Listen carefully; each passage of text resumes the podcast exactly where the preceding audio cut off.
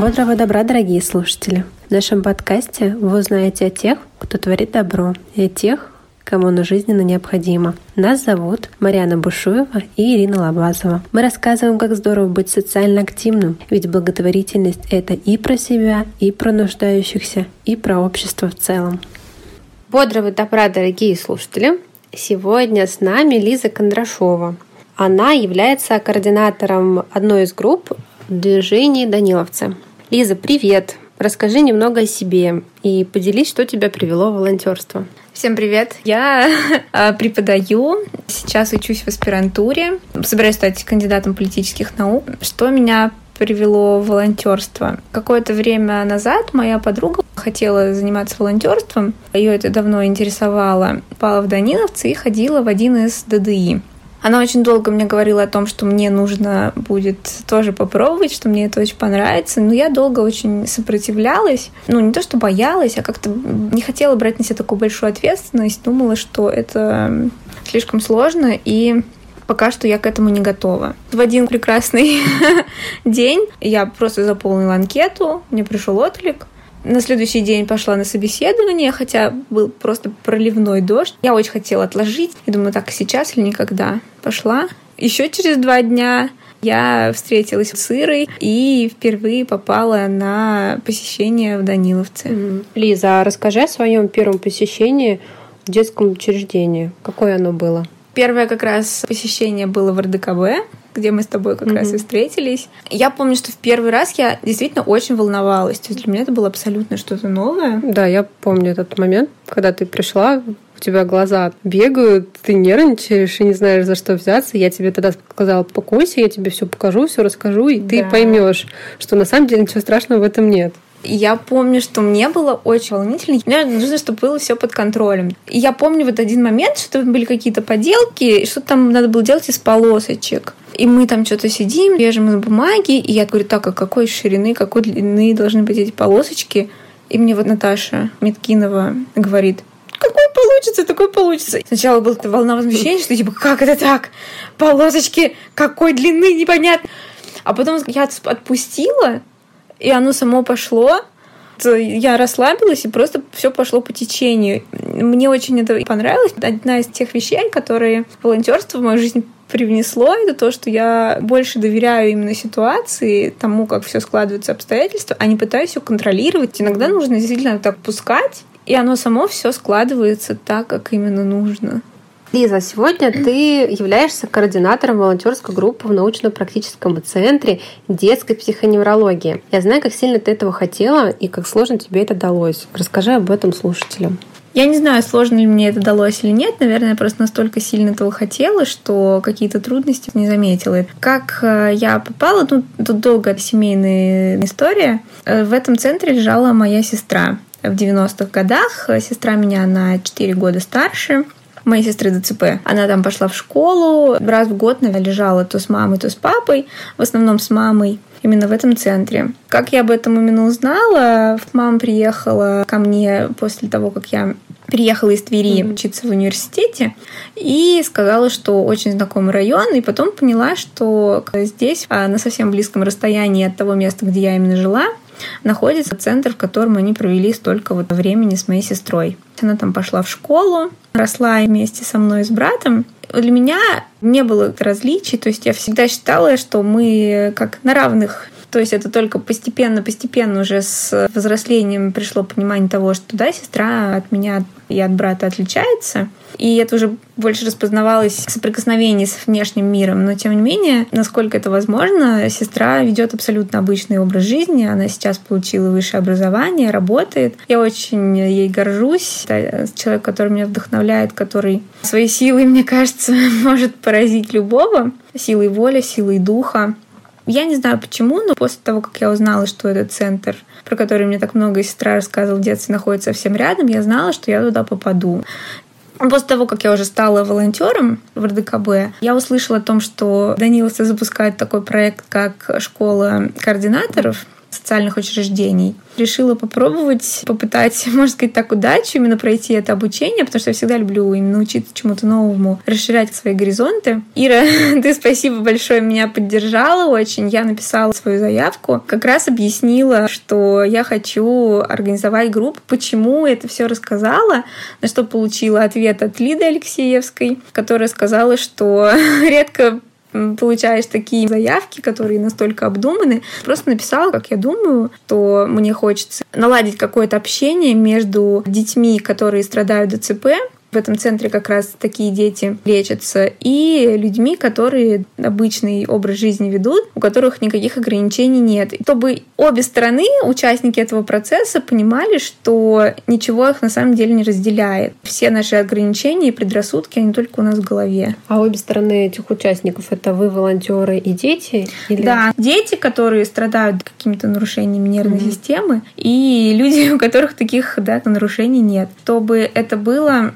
взаимообогащающий процесс общения, в котором Обе стороны получали что-то друг да, от друга. что-то свое, да. свою какую-то поддержку и понимание того, что ничего нас не, не разделяет и не ограничивает на самом деле. Моя сестра сейчас работает, никаких ограничений у нее в этом плане нет. Она очень сильный и физически, и морально, и нравственный человек, который достигает всех своих целей. Мне бы хотелось, чтобы каждый ребенок, который лежит в этом центре, тоже понимал, что он может достичь чего только захочет. То есть, чтобы он не смотрел на других, других и не думал, что мне это недоступно только потому, что а, да, там судьба или что человек таким или родился, или, может быть, стал в силу каких-либо обстоятельств. Лиз, спасибо за такую историю. Она очень трогательная. Ты можешь поделиться самыми запоминающимися случаями в волонтерстве, которые тебе запомнились? Может быть, самый лучший и самый худший? Худших, мне кажется, нет. Лучше это когда понимаешь, я в каком-то плохом настроении и решаешь не идти из-за этого.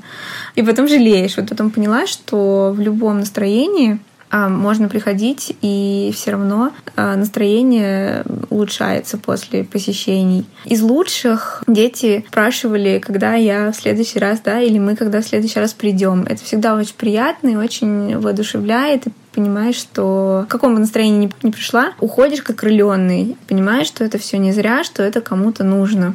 Мне это очень приятно. Еще очень приятно, когда дети на прошлой неделе, с которыми там играешь, на следующую неделю приходишь, и они бегут навстречу, кричат, обнимают и говорят, ура, ты пришла, как здорово. А завтра ты придешь, а почему завтра не придешь? Вот эти вот вопросы, они такие, да, наивные, и приходится объяснять, что ну вот так получается, что только раз в неделю можно будет приходить, но все равно понимаешь, что тебя ждут, и это очень приятно и очень окрыляет такие вот несколько моментов, как я была на грани слез, когда дети подходили ко мне, просто обнимают и не хотят отпускать. А я почему-то запомнила один день, когда ты сидела с двумя маленькими близнецами. Ты помнишь этот день? Да, я его помню. Это был тоже такой поразительный день. Почему-то у меня внутреннее ощущение, что у меня будут близнецы когда-нибудь. Поэтому я очень люблю там всяких близнецов, двойняшек а они говорили на каком-то своем языке абсолютно, то есть они общаются друг между другом, я помогаю им что-то сделать, и они так удивлялись. Мне такое ощущение было, что они же были одеты так в красненькое, как я сижу с телепузиками, такие, у пузи-блинчики. Я абсолютно не понимала, что они говорят, они общались друг с другом. Мне было вот, правда, так классно рядом с ними находиться, хотя я ничего не понимала, просто им показывала, что делать. Им это очень нравилось. Им нравилось что я вот тоже с ними играю. Мне кажется, что мы именно обогатили друг друга каким-то таким опытом, это было очень классно. Ну да, не всегда обязательно разговаривать с человеком, чтобы да. как-то его поддержать или помочь ему чем-то. И понять чтобы понять друг друга, не обязательно даже что-то говорить, можно просто что-то делать там вместе, смотреть даже друг на друга. Да, они ползали вокруг, и я пыталась за ними угнаться, но и в какой-то момент я тоже так расслабилась и поняла, что это и не нужно. Лиза, скажи, пожалуйста, как бы сложилась твоя жизнь и карьера, если бы не благотворительность? Мне сложно назвать, что это благотворительность. Таким э, словом громким не могу назвать. Для меня это как такое вот обычное дело. Я не хочу там никого не обидеть, но благотворительность это что-то прям такое масштабное, а мы делаем как простое дело, которое может делать каждый, которое доступно каждому. Не обязательно именно изменить весь мир, да, помочь всем голодающим детям Африки, хотя это очень часто хочется так сделать. Достаточно просто прийти в больницу, которая находится недалеко, и провести какое-то время там, да, или какое-то детское учреждение, и сделать один день одного ребенка немножко лучше, и этого уже достаточно. Поэтому я вот не знаю, благотворительность это или нет, но именно вот волонтерство, как оно меня поменяло, я вот чувствую все изменения, которые оно привнесло. Вот как раз первое это то, что я теперь не пытаюсь все всегда контролировать. Я доверяю больше судьбе гораздо, тем обстоятельствам, которые складываются. И я всегда понимаю, что все эти обстоятельства складываются именно наилучшим образом, так как это нужно и в тот момент, который нужно. Второе — это позволить себе испытывать именно свои эмоции. То есть, если ты грустишь, значит, ты грустишь. Не обязательно нужно все время надевать какую-то маску веселья и кричать «Юху, давайте, детки, поиграем», ребенку тоже может быть грустно, и это нормально. То есть нужно уважать эмоции друг друга и не пытаться их скрыть, а именно проживать их. Это правда. А я поняла, что я стала более пунктуальна. То есть раньше я могла опоздать на 10-15 минут, когда появилось волонтерство в моей жизни, я иногда могла ехать в РДКБ, в больницу, но не доехать до нее. И я всегда думала, что ну, ничего страшного. А когда я стала координатором, я поняла, что мне лежит ответственность. И опоздать или не приехать, это было большой ошибкой. А в жизни это тоже как-то встраивается. Да, ну вот это влияет на все сферы жизни незаметно. Кредо, которое волонтерство во мне укрепило, все складывается тогда, когда нужно, именно так, как нужно. Это точно. Лиза, и последний вопрос к тебе. Что ты можешь посоветовать тем, кто хочет попробовать себя в благотворительной деятельности, но по тем или иным причинам боится этого? Нужно понять, что это не так сложно отпустить себя, перестать контролировать какой-то момент ситуацию и понять, что если этого хочется, значит это нужно сделать, это нужно попробовать. Не нужно бояться никаких ошибок, не нужно бояться там рисковать, что-то пробовать. Всегда нужно понимать, что тоже такой вот свой путь, у него есть свое начало и есть свой конец. Есть цель в волонтерстве. Выполнится она или не выполнится, будет это ошибкой или новым опытом. Ну, вернее, это в любом случае будет новым опытом. Даже если не понравится и после первого посещения захочется сбежать, а может и во время первого посещения захочется сбежать, ничего в этом страшного нет. Ну, значит, это не ваше. А попробовать оно всегда стоит, тем более, если к этому тянется душа. Я так понимаю, ты эти все слова говоришь Лизе, которая была два года назад. Да, я бы тоже так сказала, что можно долго сопротивляться, думать, мучить себя. Вот главное себя не мучить и не думать об этом. Бывает, что ждешь идеальный момент. Сначала это опыт волонтера, бесценный, потом ты растешь, и это координаторство, да, и это как одна ступенечка, которая ведет за другой, то есть постепенно-постепенно поднимаешься понимаешь новые вещи о мире, открываешь что-то новое, еще больше понимаешь чего-то о себе самой. То есть я столько вещей поняла именно о себе, столько открытий совершила, за что я очень благодарна волонтерству. Мне волонтерство очень сильно помогло, толкнуло меня на какие-то новые шаги, на какие-то новые открытия в себе, в окружающем мире. И сделала меня лучше, и я надеюсь, что и мир вокруг меня тоже стал лучше. Лиза, спасибо тебе большое за такое откровенное интервью. Я надеюсь, что мы с тобой еще раз встретимся и запишем новое, и будем всегда на связи.